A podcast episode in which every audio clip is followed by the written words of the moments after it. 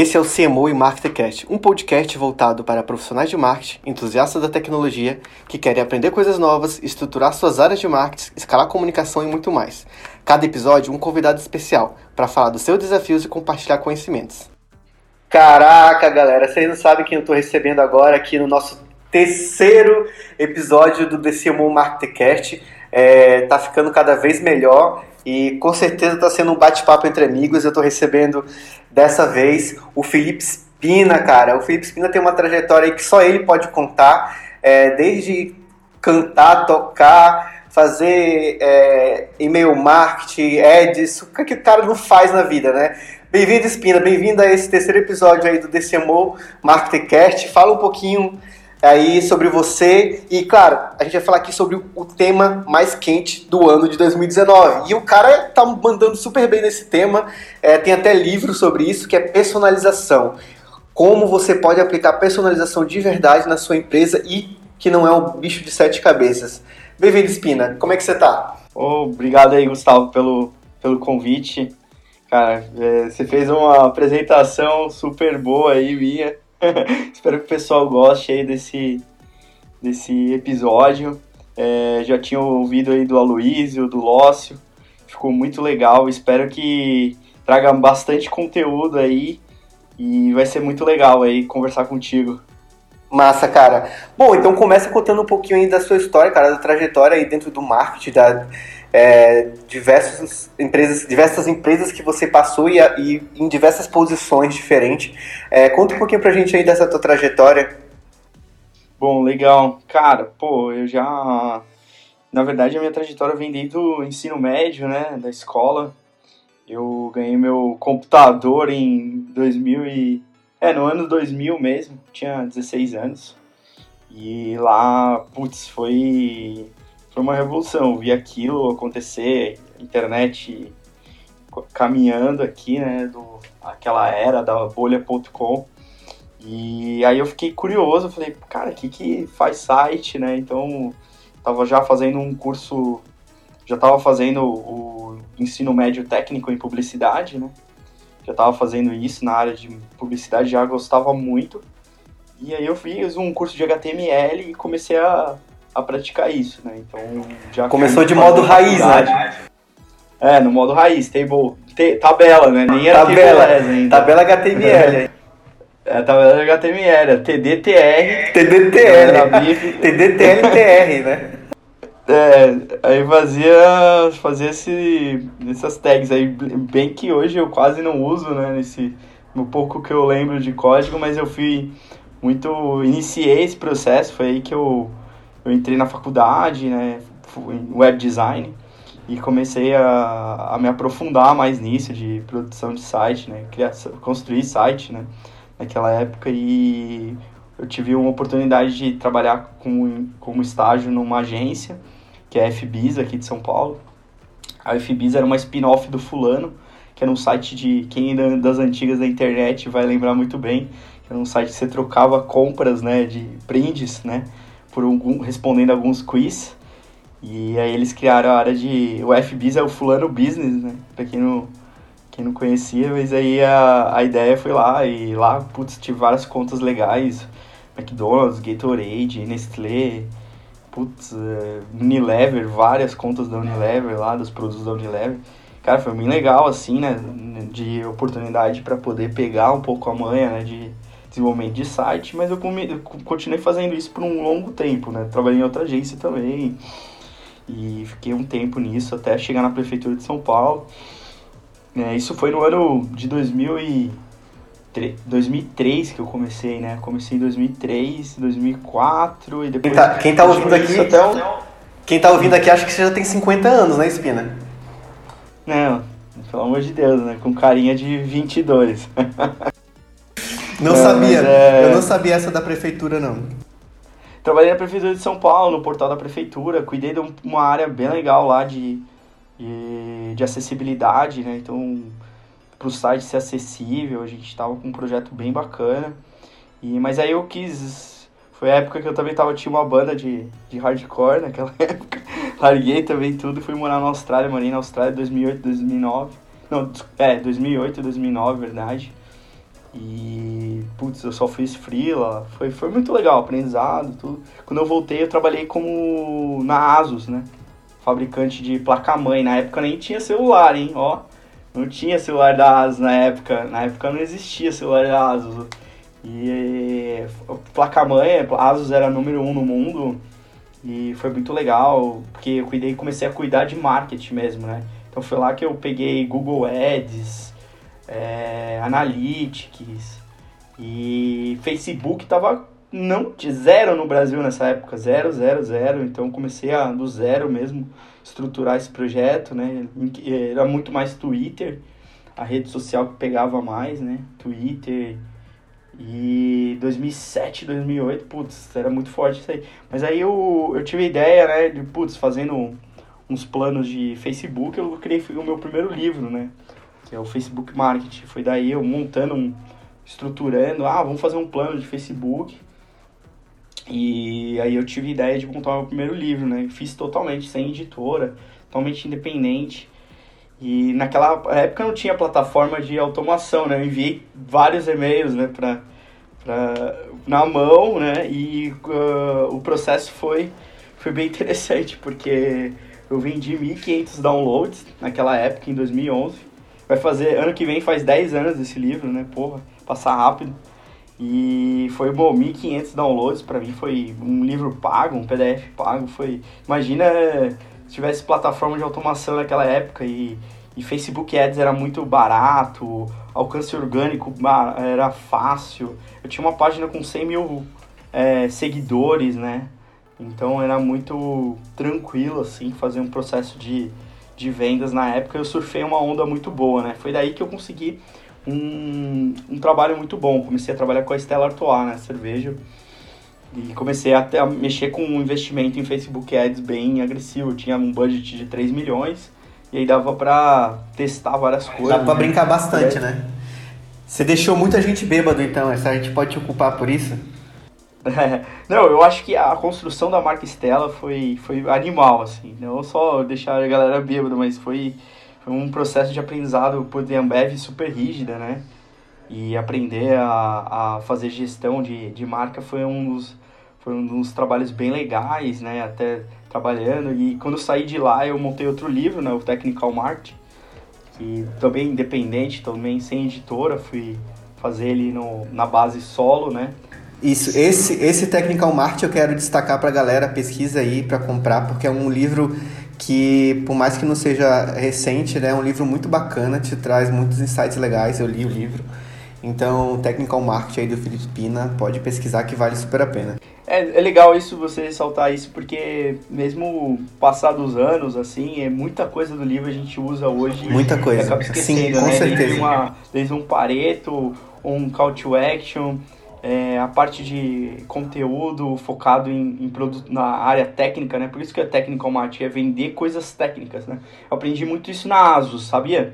Porque a gente trabalhava com muitas placamães. E cada placa-mãe, como é que você diferenciava ela de um produto para o outro, né? É muito mais produto mais high-end, um produto low-end e componentes técnicos que faziam a diferença dentro da feature, o benefício, né? Que a gente vendia muito um benefício do produto então, também tem isso um pouco de copy, né? Então, a, a estrutura de como você é, agrega valor ao, ao benefício que você está entregando é, ao cliente. Então, isso, isso me ajudou bastante a, a produzir o, eu, eu o acho, livro.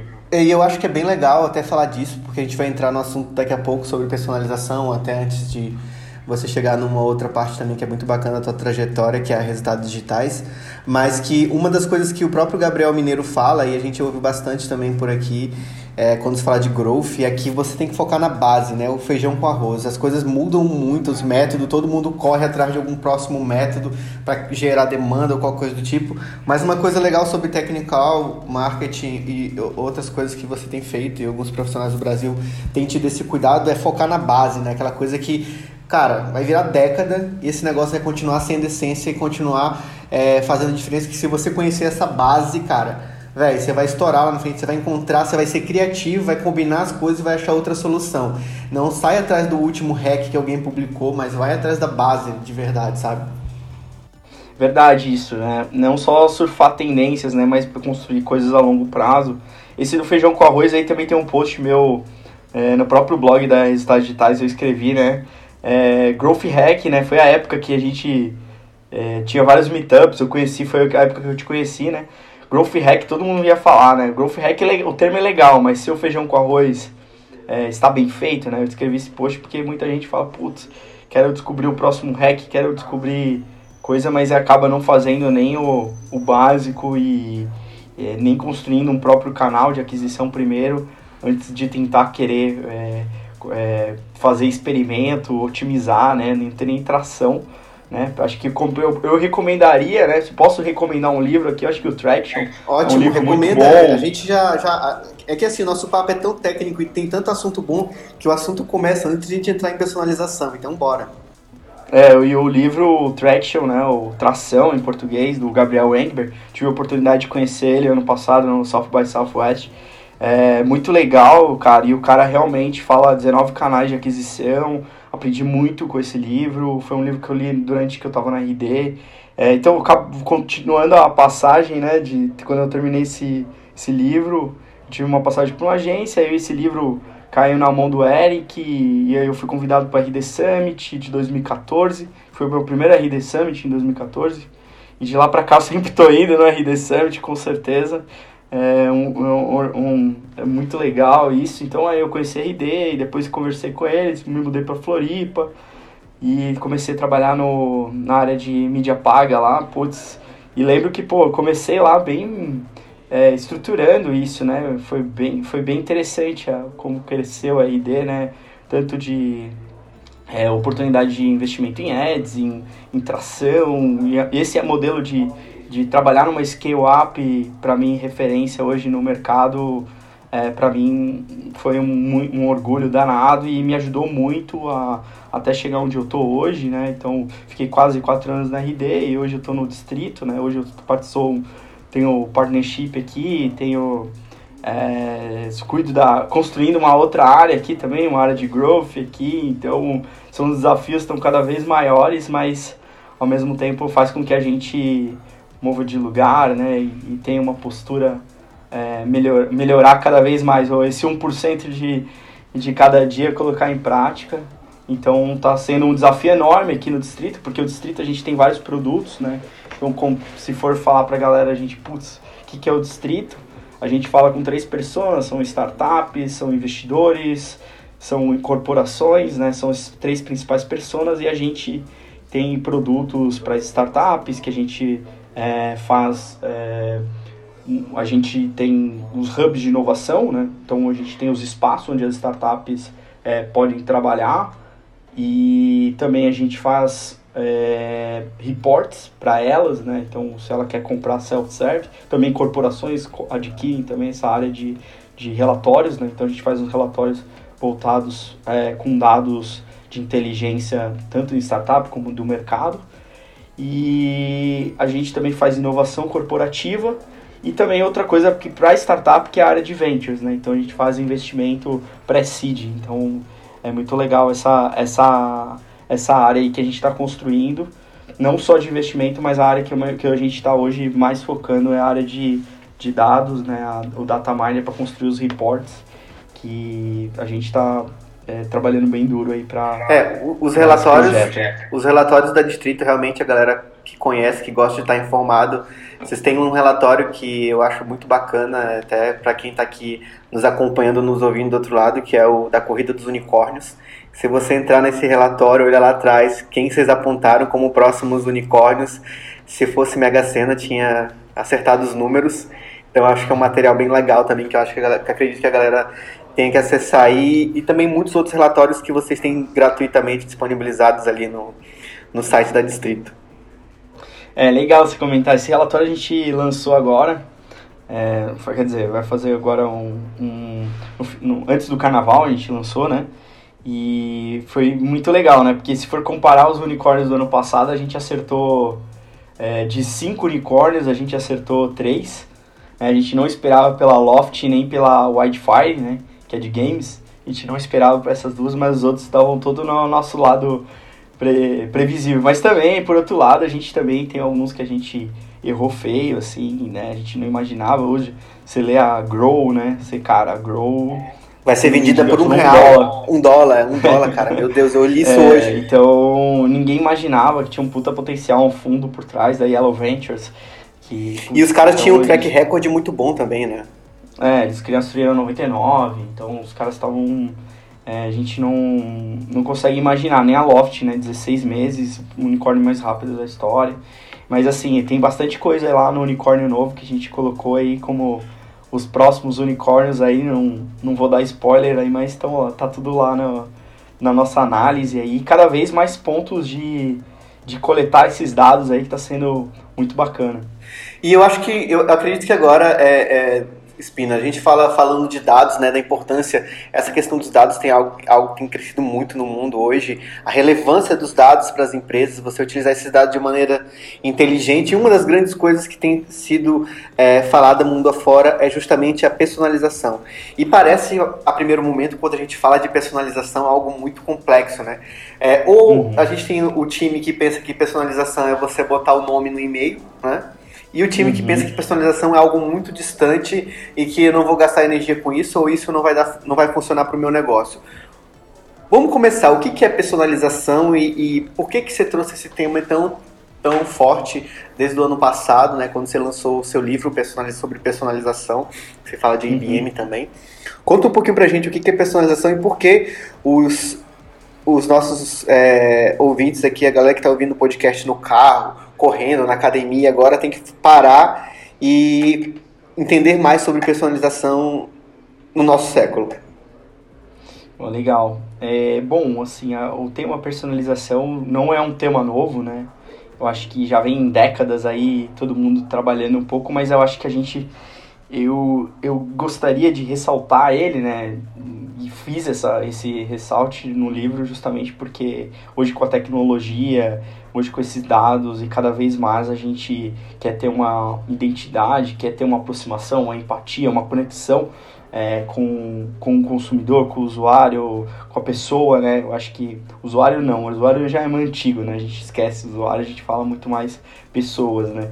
Mas é, é, é interessante que o tema personalização eu, eu, eu fiquei incomodado um tempo, né? Trabalhando é, não só trabalhando, mas assim, tentando fazer campanhas genéricas, assim, não, não atingindo o público, foi até uma, um, um dos aprendizados meus, mas também quando as pessoas, as empresas mesmo vinham abordar eu. Então, uma empresa de eu me oferecendo o telefone fixo, me ligando, falando assim, ó, oh, você precisa ter um telefone fixo na sua casa. Eu, cara, cara nem estudou o cliente, eu nem tenho telefone fixo faz muito tempo, cara. Então já muitos, muito, muito tempo, não, anos que eu não, não uso um telefone fixo, sabe? Então, é, se, ele, se ele estudasse o cliente, entendesse as dores, talvez teria uma comunicação, uma comunicação e um relacionamento mais assertivo, né? Então esse já começou nesse ponto. Outro ponto também que trabalhando com software. Pô, você quer vender, você fala que meu software é all-in-one e funciona para todo mundo.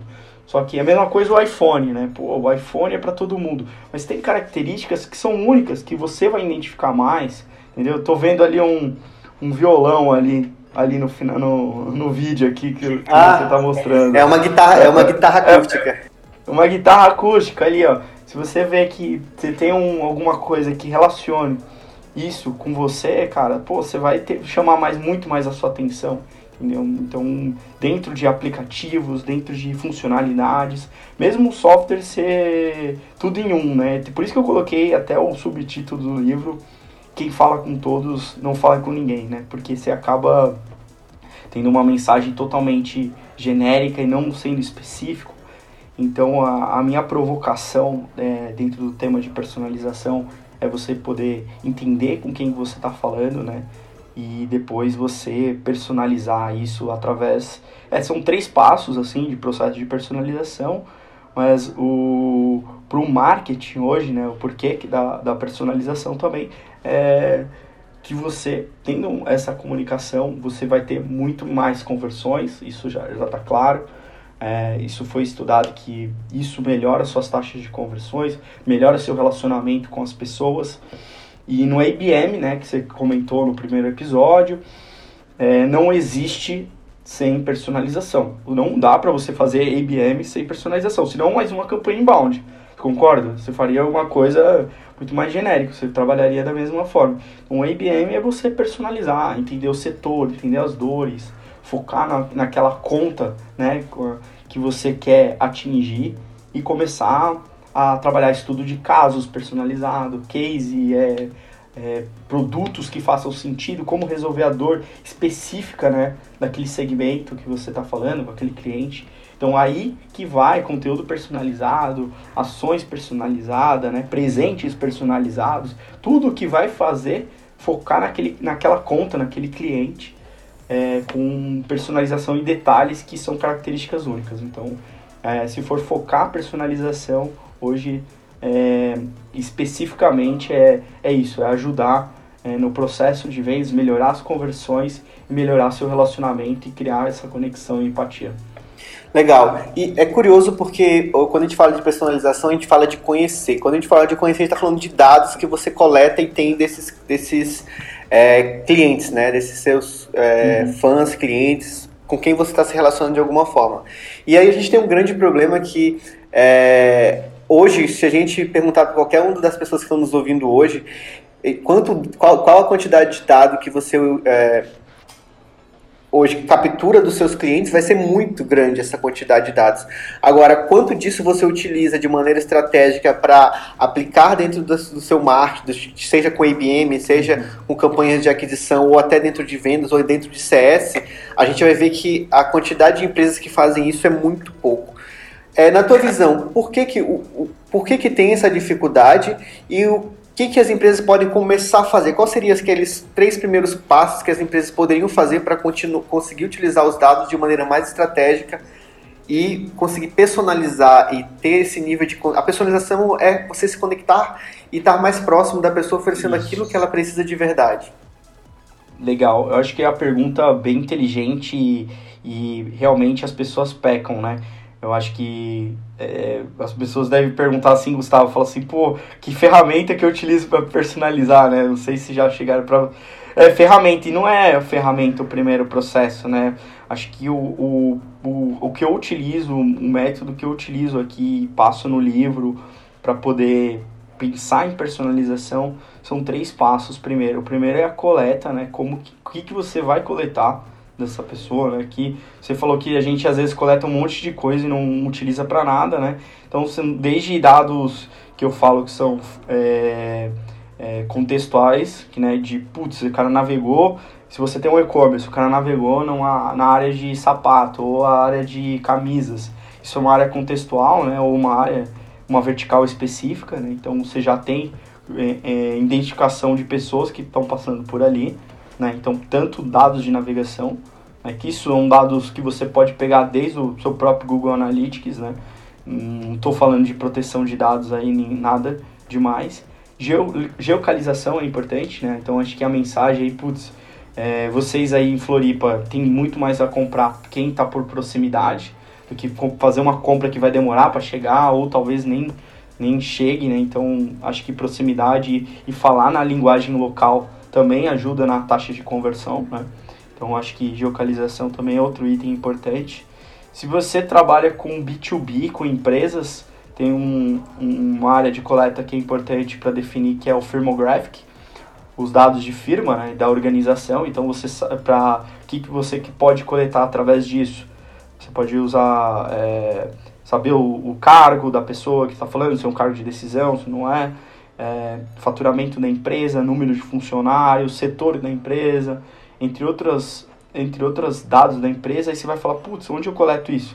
Tanto no formulário que você, é, que a pessoa tá dando essas informações opt-in, né, por ela querer realmente dar, é, imputar essas informações, ou por algumas ferramentas, como o SimilarTech, não sei se todo mundo conhece, tem um site que chama SimilarTech, entra lá e... Tem o Biorif também, né? É, isso aí também. O, e você também tem outros tipos de ferramentas, eu posso estar falando entre Clearbit, entre outras que tem para enriquecer essas informações. é, Snowview. Ah, não, Snowview nem tanto assim, mas você consegue pegar, coletar os dados de, de, de e-mail. Mas assim, o, o que, que eu quero, é, onde eu quero chegar? Saber que você pode é, coletar informações, né? Se você trabalha com software também, tem o Technographics, né, que é a área de tecnologia, né, saber as informações técnicas que você gostaria de coletar, de tecnologia que ele utiliza, né? E então acho que o primeiro passo é isso, coletar, saber o que, que você quer, quer personalizar. Você quer saber, putz, eu quero coletar esse tipo de informação hoje. Né? Então, ah, o, o cargo da pessoa, quero falar com esse tipo de cargo nesse setor. Beleza, então já definiu a sua coleta. Agora o próximo passo é, é você saber é, como, como pegar essas informações. Né? Então eu falei as, as ferramentas, né? então, putz, pode ser dentro, até você já pegar da própria base que tem, acho que é a melhor forma né, do que você pegar externo, porque a pessoa já te conhece. Então acho que esse é o, é o, é o segundo passo, né, de você trabalhar essa parte de, de como é, de, de fazer o cluster desse dado. E aí o último passo é, é você jogar isso numa interface. Então essa interface é como você apresenta isso, né? Desde uma audiência customizada, uma campanha integrada que você vai fazer isso, mandar para uma landing page específica, fazer uma trilha de automação para esse target. Né? Então é, esse é o começo. Então se for falar resumidamente é a coleta, é como você é, como você como você monta né, o, os dados e apresenta, que é a interface gráfica. Né? Então, você passando por esse espaço, você pode depois pensar em ferramentas, mas eu validaria antes de, antes de poder escalar. Né? Então, validaria esse processo antes de qualquer utilizar uma ferramenta robusta de personalização. É, eu acho que a gente acaba tendo que construir primeiro o processo em si, né? É, é esse essa, esse passo a passo de o que a gente quer fazer e qual que é o output também que a gente quer com o dado, porque você tem que saber o que perguntar para os dados, né, para você chegar em algum lugar. Então, só coletar os dados, acho que a premissa também é, no, desde o começo, no primeiro momento, você saber qual objetivo você quer com esses dados. Né? Uma vez que pode ser melhorar sua conversão, sua retenção, pode ser vender mais, o que quer que seja. E quando você estava falando, ah, na minha cabeça eu vinha estruturando aqui que eu tenho, por um lado, os dados demográficos, que eu posso ter tanto esse dado demográfico de empresa quanto o dado demográfico de, da pessoa, da pessoa, do avatar ou do ICP, e eu também tenho os dados de comportamento que vão me dar outras é, percepções, outras visões, né? Então, acho que eu tenho tanto dado demográfico quanto dado de comportamento. Você quer falar um pouquinho desses dois diferença desses dois caras e, e de maneiras sim, sim. de utilizar eles de forma diferente?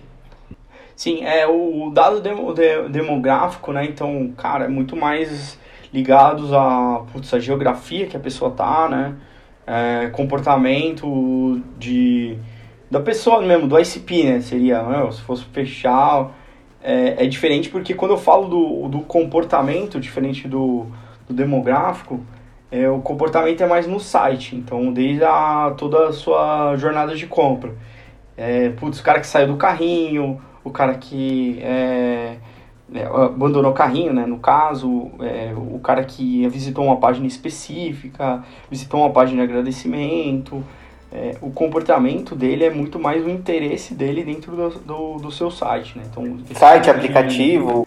De, é, aplicativo, qualquer outra coisa que, que isso mostra que o cara tem um comportamento é, de navegação. Né? Então, de navegação, de, de, Netflix, vamos lá. Netflix é um, é um exemplo fácil. Você está assistindo uma série, depois você assiste outra, depois de um tempo ele te recomenda uma série parecida, assim, de acordo, de acordo com o que você gosta, essa aqui. Ou se você vai ter uma série nova daquela que você assistiu porque você deu esse comportamento, entendeu? Você apresentou esse comportamento para a plataforma. A plataforma fez a leitura disso e te trouxe essa experiência. Né? Então, ela melhorou a que você continue. É, no, no, a, a, retenção deles é você continuar é, na, na plataforma assistindo. Né? Então, para eles é, é importante o cara manter o usuário ativo, que não, não dá churn, não cancela o, o Netflix e e fica muito melhor, entrega uma experiência boa. E, e, assim, eu acho que uma das outras coisas que, que eu vejo que quando se fala de personalização, para algumas pessoas assusta, para as outras interpreta com, é, como se fosse algo simples, tem a ver também com a maturidade. É, quando que uma empresa pode começar a trabalhar personalização? É, hoje hum, não tem tamanho de empresa para trabalhar com personalização, né? Hoje as ferramentas são caras de personalização, né? Essa é a grande é a grande dificuldade hoje para poder personalizar em escala, né? Mas hoje não, não existe tamanho de empresa. Eu acho que assim, quando o cara trabalha com algo específico e quer resultado, eu acho que vale a pena ele é como se fosse focar e personalizar num nicho específico, né? Então, sei lá, é, pegar um é, pegar case, ah, putz, eu só vou trabalhar com empresas de tecnologia e focar em estudo de casos de tecnologia e trabalhar dores que essas empresas de tecnologia e focar em alguma coisa que e aí entrando a fundo na dor. Eu acho que aí fica muito mais fácil nesse, nesse ponto. Agora se é um cara tem um e-commerce é, e ele quer personalizar a jornada, putz, como a Amazon, que traz uma experiência incrível. Né? Você está no, no site, de repente você coloca alguma coisa no carrinho, aí começa a aparecer coisas semelhantes, depois você começa a pegar histórico da sua navegação. Né? Hoje tem ferramentas que você pode trabalhar isso, né? É, tem a Bion aí de Floripa, então a Bion aí de Floripa faz isso, não é um valor tão caro e pode fazer esse tipo de serviço, então é personalizar em real time esse tipo de checkout, de escassez, de banner, trazer um cardápio de, de, de, de coisas que podem ser personalizadas é, sem o cara precisar construir código, né? Então já poder trocar a linguagem de acordo com o tipo de navegação, o cara voltar para o site já aparecer uma, uma home diferente, ou se a primeira navegação dele já fazer uma oferta diferente. Então, é, são tipos de, de, de navegação que ajuda aí na, tanto nas taxas de conversão, mas também na, na experiência do usuário. Eu acho que, resumindo assim um pouco do que eu, do que eu falando, a, a personalização também tem, tem muito a ver com a experiência, né? Porque o cara tendo uma experiência muito boa, ele vai ajudar muito a ele a converter no site, a, a ele fidelizar ele, construir um relacionamento, entender que aquilo está sendo único, especial. Né? Todo mundo gosta de se sentir especial. Então, acho que esse esse cenário assim de trabalhar com, com a personalização, mesmo com mesmo falando assim, ah, meu, eu não tenho tecnologia suficiente, mas eu quero fazer é, experiências personalizadas, mesmo que seja no, no um a um, enviar uma mensagem, um negócio mais high touch, isso também é um efeito bem. Você trabalhou com user experience, né? Então acho que. Sim, eu ia falar justamente, eu ia falar é. justamente isso quando a gente. É, eu venho. Hoje eu, eu hoje eu sou é, CMO de uma startup chamada Pips. Trabalha, que é um customer data plataforma, trabalha um pouco de personalização. Mas antes eu era head de, head de marketing da Compass, a gente trabalhava o customer experience, o onboarding, especialmente para o mercado de SaaS, né? E quando a gente está falando de personalização e você trouxe, acho a palavra experiência aqui, tanto quando a gente fala do e-commerce, que é um pouco mais do que eu trabalho hoje dentro de uma das verticais dentro do Pips, quanto eu falo sobre o SaaS, é a experiência do cliente é realmente a, a, grande jogada, porque na maioria das coisas as empresas são muito parecidas. A interface está parecida, atendimento está parecido, mas quando você consegue personalizar, entregar uma experiência, quando eu falo de size, eu estou falando de retenção. Então eu estou falando de LTV, eu estou falando de ter esse, é, é, essa relação LTV-CAC é, boa para minha empresa, para mim conseguir crescer, para mim e se, me tornar uma scale-up. Quando eu estou falando de e-commerce, tem uma métrica bem legal do RJ Metrics, que diz que depois de dois anos, 50% dos clientes do, e-commerce que estão ali gastando dinheiro são clientes que voltaram, né? Então, é, a retenção não é só importante dentro do, do SaaS, como por, por conta da recorrência que está ali todo mês o cara pagando o, o a mensalidade, mas para o e-commerce, por exemplo, também, porque boa parte dessa fidelização, dessa compra contínua, é, vem desse bom relacionamento, da experiência. A gente pode citar a Magazine Luiza hoje como um grande player que está fazendo isso muito bem. Sim, com certeza. Com certeza, eu acho que é, Magazine Luiza, a Amazon, né, putz, é um benchmark para vários aí, então acho que esse tema, assim, de de jornada, assim, quando você, eh, eu lembrei da Compass agora que você falou também, é, de se, fazer esse efeito, né, de, de, de criar uma experiência, putz, cara, realmente retenção é igual ao crescimento, cara, por isso que personalizar a jornada, relacionamento, eu acho que é algo que a gente, que, que apesar de hoje eu estar tá fazendo o tema do livro, eu tenho algo que eu estou sempre aprendendo, então é algo que sempre tem algo novo para aprender, sempre tem algo, sempre tem desafio, sempre tem uma linguagem diferente, maneiras diferentes, né, de você construir relacionamento através da, da personalização. Eu, eu coloco até a personalização com a gente tem a tendência hoje, né, justamente essa questão do sucesso do cliente, customer centric, né, a uhum. Amazon fala muito disso, e a personalização está no centro disso também, né? Porque se eu personalizo, eu crio uma experiência única, o cara se sente especial. O Nubank é um cara que faz isso muito bem. A gente quiser citar cases do Nubank sobre personalização, é só um é, absurdo, eles, né? eles focaram muito no customer centric. Jeff Bezos falou uma frase no, nos anos 2000, cara, ó. Anos 2000. Falou, escreveu a seguinte frase, que se, ele, se nós queremos ter 20 milhões de clientes, então nós temos que ter 20 milhões de lojas melhor, a missão da empresa é ser a maior empresa customer centric. Cara, escreveu isso no, no ano 2000, cara. E, cara, faz. Nossa, é, é, impressionante, cara, quanto a visão do, dele é ligada a isso, porque você parar pensar, pô, quem que falava de. Hoje a gente tá ouvindo, né? É, é, a área de customer experience, né? Customer centric. E falar isso no, no ano 2000, assim, já pen, ficar pensando nisso aí é realmente o cara é um, é um gênio. É, eu até recomendo o, o, o Jeff Bezos, ele é, anualmente escreve uma carta para os investidores e para os funcionários, isso desde quando a, a, Amazon foi criada.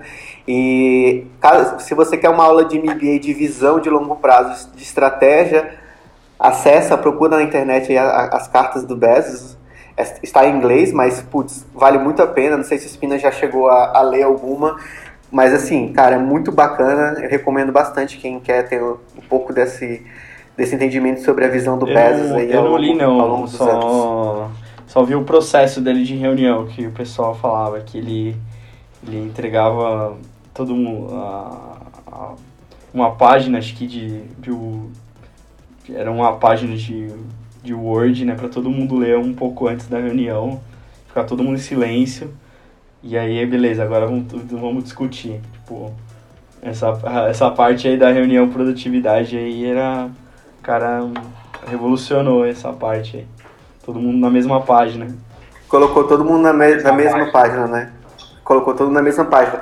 E, Spina, até pra gente falar, eu acho que quem vai buscar implementar um pouco de personalização, pensar em dados, é, e tudo mais, vai cometer alguns erros. Quais são os erros que as pessoas podem evitar? Dá o caminho das pedras aí na hora de tentar personalizar, seja se eu tenho e-commerce, SaaS, é, uma loja, até um pouco o próprio Nubank traz uma personalização offline, que é algo parecido com o que o, uhum. o, o IBM traz, quando eu tra tenho táticas offline também. Quais são os erros comuns que as, as empresas, quais são os erros comuns que as empresas e as pessoas cometem e que a gente pode tentar evitar aí dentro desse, dessa caminhada da personalização? Legal, uma pergunta muito boa, assim, para ninguém errar isso, acho que a melhor forma é não focar em vários nichos, né? Eu acho que pegar um setor específico que você quer personalizar, pegar uma persona só, trabalharia. É, muita gente, quem tá igual o, o tema do livro, né? Quer falar com todos, não fala com ninguém, né? Então acho que é muito mais difícil. Eu acho que primeiro entender esse processo de personalização, né, como eu tinha falado, entender os atributos, coleta, interface, né, que são os três, as três áreas de, de, de personalização. Primeiro, né, entender que cada área, né, o que, que é o atributo que você vai coletar, se é demográfico, firmográfico, é, comportamento, se é uma vertical específica, se é um contextual. Então, eu acho que é, o, é, uma, é uma prática muito importante, né? Entender quais são os atributos, o que, que você vai coletar, o que, que é a interface que você vai apresentar. Mas, antes de tudo, é fazer uma, uma visão não escalável, né? Mas uma visão de, de teste num setor só. Entender quais quais a, quais a, quais a, a necessidade do seu, da, da sua persona, as dores dela para você entregar o melhor valor de conteúdo, né? Então acho que começa por aí, entregando o melhor valor, o conteúdo mais rico, é, você provavelmente vai ajudar você estreitar esse relacionamento e vai ter, vai, vai prender a atenção dessa pessoa, vai entregar uma experiência, né? Eu acho que isso é, é essencial. Então não, não adianta você sair por aí coletando todos os dados, como, como você tinha comentado, falou, putz, a gente tem muitos dados e não faz nada com isso, sendo que realmente importa aí o que, que vai fazer a diferença. É, de repente pode ser uma, uma, um campo só que você consiga coletar e isso você consiga desenvolver uma, uma customização, uma personalização que já vai fazer a diferença na sua, no seu relacionamento, na sua régua de relacionamento também. Então acho que isso é, é o ponto-chave. Eu, se eu fosse iniciar um processo hoje de personalização, eu começaria por um setor, por uma, por uma persona só, entendeu? E entenderia todas essas dores, como que eu é, chegaria é, na conclusão, como entregaria valor para construir esse relacionamento, que isso com certeza é a, é a parte mais importante, essa conexão, empatia com, com esse lead, com essa pessoa, que vai realmente poder entregar um valor. Mas não, não sair por aí, sair por aí tentando fazer várias variáveis de personalização, que eu acho que nem, nem quando você trabalha com growth, né, você sai por aí validando é, vários testes AB, várias hipóteses ao mesmo tempo que até é, eu, eu particularmente não, não gosto, mas é um pequeno, um pequeno teste que eu, que eu faria com coisas que realmente falaria, nossa, se isso validasse alguma, algum índice de taxa de melhor de conversão, já poderia se trabalhar para um próximo passo. E eu acho que é, uma coisa que todo mundo sempre busca quando está falando de personalização é ferramentas, né? Ah, me fala qual é a ferramenta que eu utilizo, como é que eu começo a ir para a prática desse negócio. Nós brasileiros gostamos muito de ser, uhum. sermos práticos, né? Vamos direto para mão na massa e deu. Então, Chegou a hora que todo mundo estava esperando ferramentas. Fala de ferramentas de personalização pra gente e uma coisa bem bacana também, cara, quem é que a galera deve seguir, quais as referências de conteúdo que o pessoal pode buscar para se aprofundar mais em personalização, além, claro, do, do, do livro que você escreveu oh, aí. Que tá muito... É, não, as ferramentas, cara, é, tem várias, né? Putz, e tem todas, eu, eu fiz um bastante review no livro, né? Putz, tem é, o Optimize, que é gratuito do Google, né? tem a Write Message, o Optimize, que as pessoas já usam do teste AB para fazer isso, tem a, a, da própria Adobe Target, tem a Dynamic Welt, que foi adquirida pelo McDonald's. Cara, é muito legal, você entra no site deles, é, quem, não, quem nunca entrou, entra no site deles, vocês vão ver que já acontece a personalização na hora. Ele fala é, Dynamic Layout. É, todas essas ferramentas tá no meu tá num link aqui que eu, que eu compartilho que chama bit.ly, né? L-I com Y. É bit.ly com Y barra social ads, tudo junto, tracinho ferramentas. Tá, eu vou, eu vou deixar aí esse link depois. É, é, se quiser deixar na descrição aí desse, desse podcast aí, seria legal o pessoal ver as ferramentas que eu utilizo de personalização.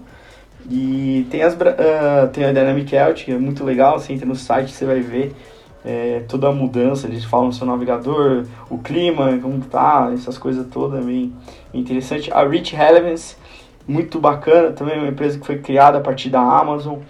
É, o cara saiu da Amazon porque quis montar essa empresa, que a Amazon é super personalizada, e falou, vamos usar a mesma tecnologia. E também tem as empresas brasileiras, então a Croc e a Bion. A Bion aí de Floripa faz um negócio super bacana, já tá com vários clientes aí, tô falando com eles aí, os caras estão mandando super bem nessa área de personalização em real time. Também é a mais acessível assim de mercado que você não precisa ficar fazendo código. Então, acho que dentro desses trabalhos aí falei, falei um pouco de ferramenta, mas bem resumido, né? Não dá para ficar falando é, de todas, né? Porque então, são várias vantagens é, é, competitivas de cada uma, tem cada uma que tem preços diferentes também. Mas eu acho que, que é legal aí para quem quer se aprofundar aí. É, tem várias é, essas provavelmente essas essas ferramentas aí tem os tem os sites aí que tem muitos estudos é, de personalização Então, nesse, dentro desse link aí, são onde minhas, eu pego minhas fontes de, é, de baixar e-books e, e aprendizados aí na, nessa área de, de personalização.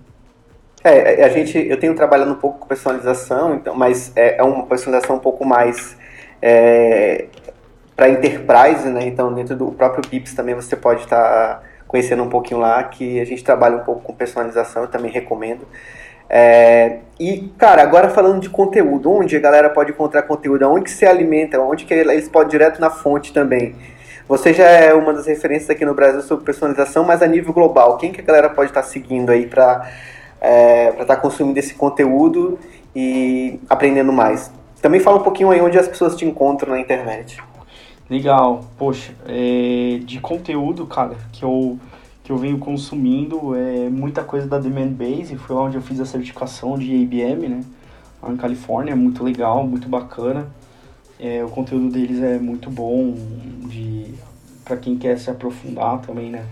Essa parte de IBM, a Terminus também faz um conteúdo super bacana relacionado a isso.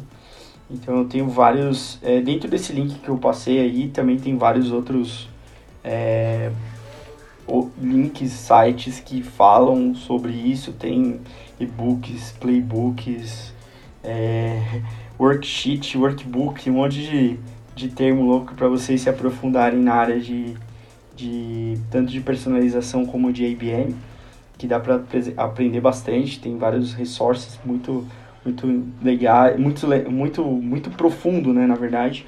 Então dá pra ter uma bagagem é, muito boa. Então isso daí que eu pego as fontes hoje, para mim, hoje é a maior fonte entre nesses sites, acabo seguindo eles tanto no Twitter, no, no Facebook, Instagram e começo a, a pegar bastante conteúdo deles para estudar. A Engage também é muito boa para estudar, nossa, esqueci de falar da Engage, nossa, ela é muito boa mesmo. Tem um e-book lá de playbook, de plays de IBM, é muito legal para quem quer para quem quer se aprofundar ali. Então, esse é o mais avançado aí do é, para quem está começando não vai ser muito interessante esse e-book, mas para quem está no estágio avançado ele tem vários modelos de play e, e é bem avançado mesmo. Então você pode ver vários tipos de play. Então a Engage também é outra referência para quem quer. Eu é quase esqueci de mencionar aqui, mas é porque é tanta coisa e essa é. Uhum. Eu prefiro. Mas a Engage é legal. É, é muito legal porque o Aloysio falou no, no nosso primeiro podcast, também no CMOs Meeting.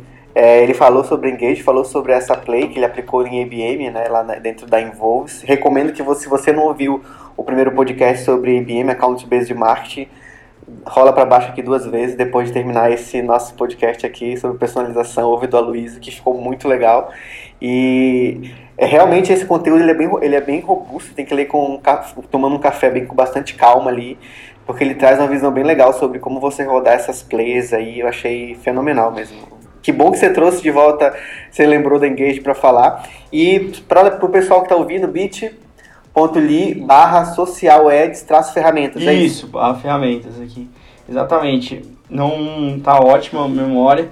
E esse link aí, cara, é, é um doc que eu coloco todas as ferramentas que eu uso, então não precisa fazer download de nada não, não precisa coletar, não vou coletar nenhum e-mail, nada, é só entrar lá e ver as ferramentas e, e, e ver é, tudo que eu, o meu resource, onde eu pego informações, onde eu uso ferramentas, onde eu estudo.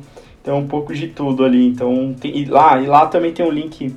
É, se você quer adquirir meu livro, né, o Personalização, os outros livros também, então tem link pro meu site, cursos e etc. Então tá, tá tudo lá. Então, e, se quiser me seguir nas redes sociais é @fspina em qualquer em qualquer rede social. Então é muito fácil achar. Então Não tá tão personalizado assim, mas tá, tá fácil de achar. Ah, galera, eu quero que vocês, vocês acessem aí as páginas, todas as coisas do Spina. E se não tiver uma personalização boa, vocês podem comandar aqui um WhatsApp para mim ou uma, uma mensagem pra gente cobrando que a gente vai pegar no pé dele. O Spina tá em São Paulo, mas ele é ele tá, ele é manezinho, ele tá em Floripa, ele tá sempre participando do Simo Meets, é o cara que participa mais por live, né, Spina? Sempre tô lá, sempre tô lá, sempre apareço. É o Zord, é o Mega Megazord, apareço, apareço lá no telão, mas é... Mas é legal, cara, é legal manter esse contato também. Vai que um dia é, possa fazer uma edição em São Paulo, vai saber, né? Vamos fazer. Vamos criar a versão desse CMO Marketers Meeting em São Paulo. Aí pronto. A expansão. Fazer aqui no distrito, vai ser legal. Vamos, vamos, vai ser massa, cara. Cara, Espina, obrigado demais pelo teu tempo aí, por ter compartilhado com a gente aqui essa um pouco de personalização e um pouco de toda a tua trajetória aí. Quem quiser conhecer um pouco mais sobre o tema, tem, a gente vai deixar o link aqui também. Pode jogar no Google aí, não, o, o Google já vai trazer personalizado no primeiro, primeiro lugar da, da busca ali do SEO, uhum. Felipe Espina.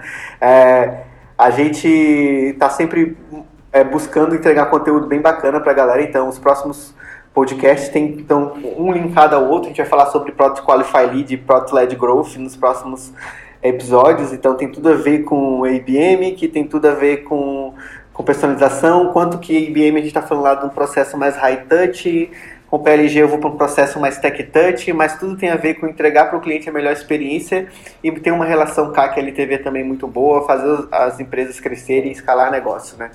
Então a gente fica bem feliz aí de estar recebendo você falando um tema tão relevante e uh, eu acredito que uh, você vai estar como é, como Zordon, o Megazord lá no nosso próximo encontro. É, obrigado demais. Quero agradecer a todo mundo que esteve aqui até agora com a gente. Esse, a gente estendeu esse podcast, é tão bom que ele podia ser de mais tempo do que a média que a gente tem feito. Então, é, obrigado pessoal. Espina, quiser deixar a tua mensagem final aí, fica à vontade. Ah, eu que agradeço aí, obrigado pelo tempo, ter lembrado aí de a gente fazer essa edição. Escutei já as outras duas, ficou muito legal, bacana mesmo. E espero que o pessoal goste aí das ferramentas, do, da, do processo que eu passei aí. Espero que tenha sido agregar aos negócios e possa ter uma jornada mais personalizada, mais customizada e que consiga construir relacionamentos e melhorar suas conversões aí. Acho que o pessoal vai querer saber qual que é o nome da banda que você tocava. Ah, isso. Nossa, faz tempo, hein? Ó, procura lá no Spotify, hein? Isso, acho que isso eu nunca falei. Mas uh, procura lá no Spotify, é Load Life. É, load Life, né? De carregando a vida. Load Life tudo Pronto, junto. Pronto, a gente então você dá dois play no Spina agora. A, terminou o podcast, você vai lá no Load Life, lá, bota no carro, regula o grave uh, e manda ver. É, é, Obrigado, Spina. Boa. Boa. Grande abraço e a gente continua aí trocando bastante ideia e ajudando os ecossistemas aí de São Paulo e Floripa a crescer. Valeu, um abraço. Valeu, um abração. Tchau, tchau.